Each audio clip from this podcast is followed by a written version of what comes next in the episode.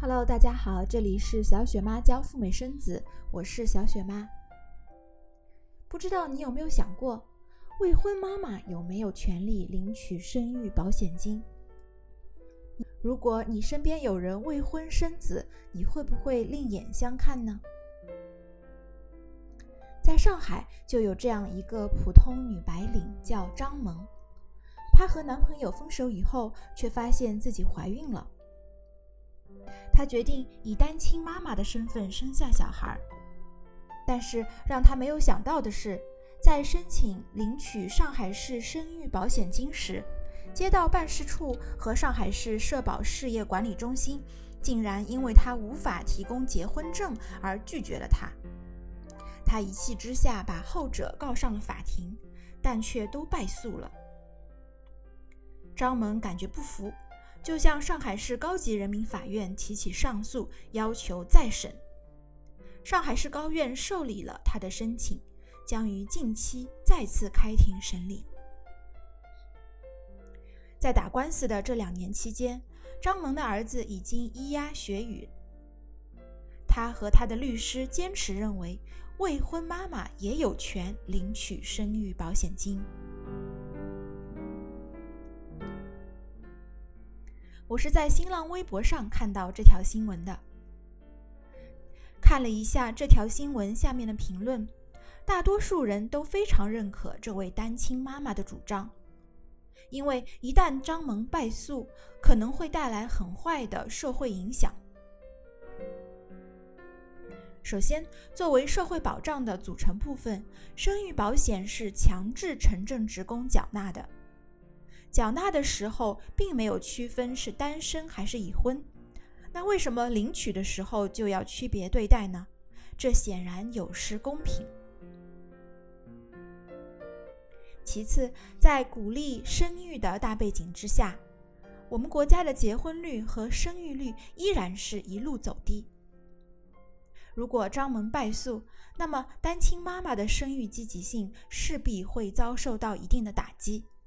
导致女性进一步的恐婚恐育。最后，生育保险的设置初衷就是为了照顾生育期间的女性，担心她们在公司和单位遭受不公和就业的歧视，是出于保护弱者的目的。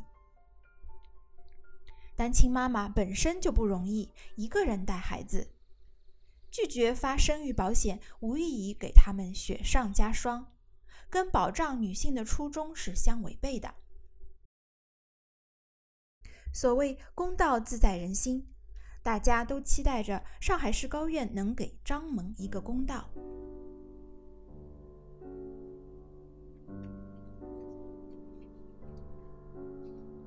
其实归根到底，还是因为我们全社会对于未婚生育有歧视。无论我们承认与否，这都是目前的社会现实。不光国外有歧视，在我们这里其实也是随处可见。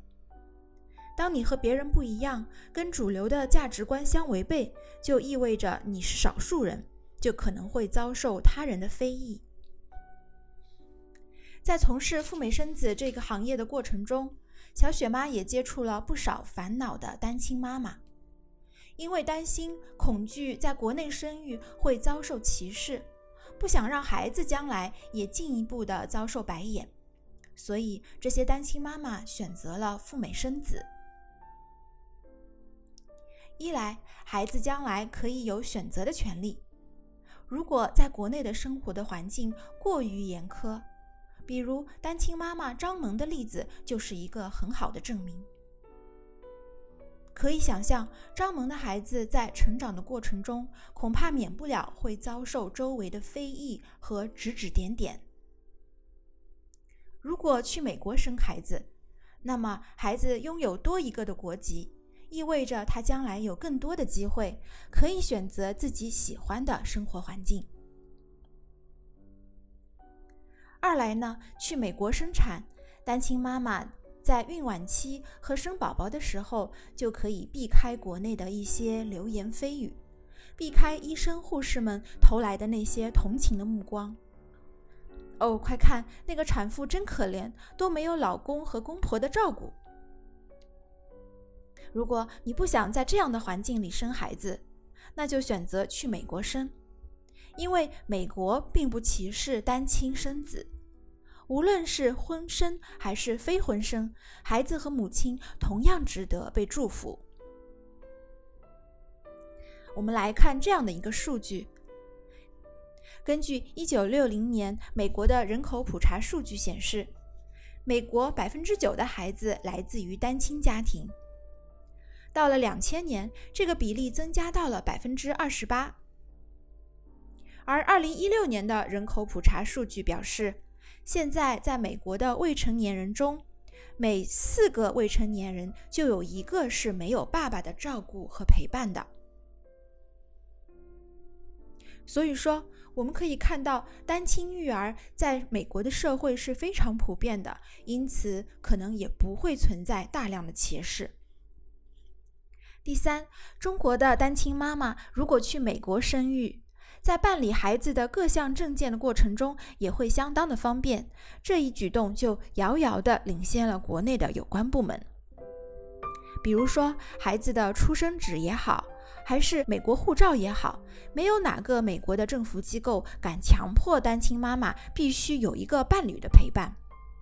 只要单亲妈妈本人愿意，她大可以不必填写孩子父亲的任何信息，在出生纸上呢，只显示母亲一个人的姓名。没有孩子的父亲的协助，或者是孩子父亲缺位的情况下，单亲妈妈一个人就可以轻松一路给孩子办理好全部的证件。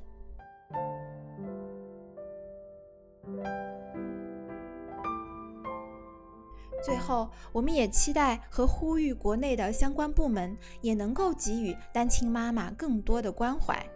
让更多的张萌得到来自于政府跟社会的实打实的协助。毕竟，婚育是个人的选择，无论是在中国以单亲的身份生孩子，还是自费去美国生子，都没有违反任何一国的法律。每一个孩子和妈妈都应该被祝福。总结一下今天我们的话题。从上海单亲妈妈张萌的遭遇，我们今天说到了单亲妈妈赴美生子的好处。如果你也是一名赴美生子的单亲妈妈，希望小雪妈今天的节目能够给到你一些安慰和鼓励。小雪妈办理美国和加拿大的诚实签和旅游签，提供赴美生子的付费咨询，欢迎微信添加 Debra 四五六六幺六。我的英文名 Debra，D E B O R A H，数字四五六六幺六。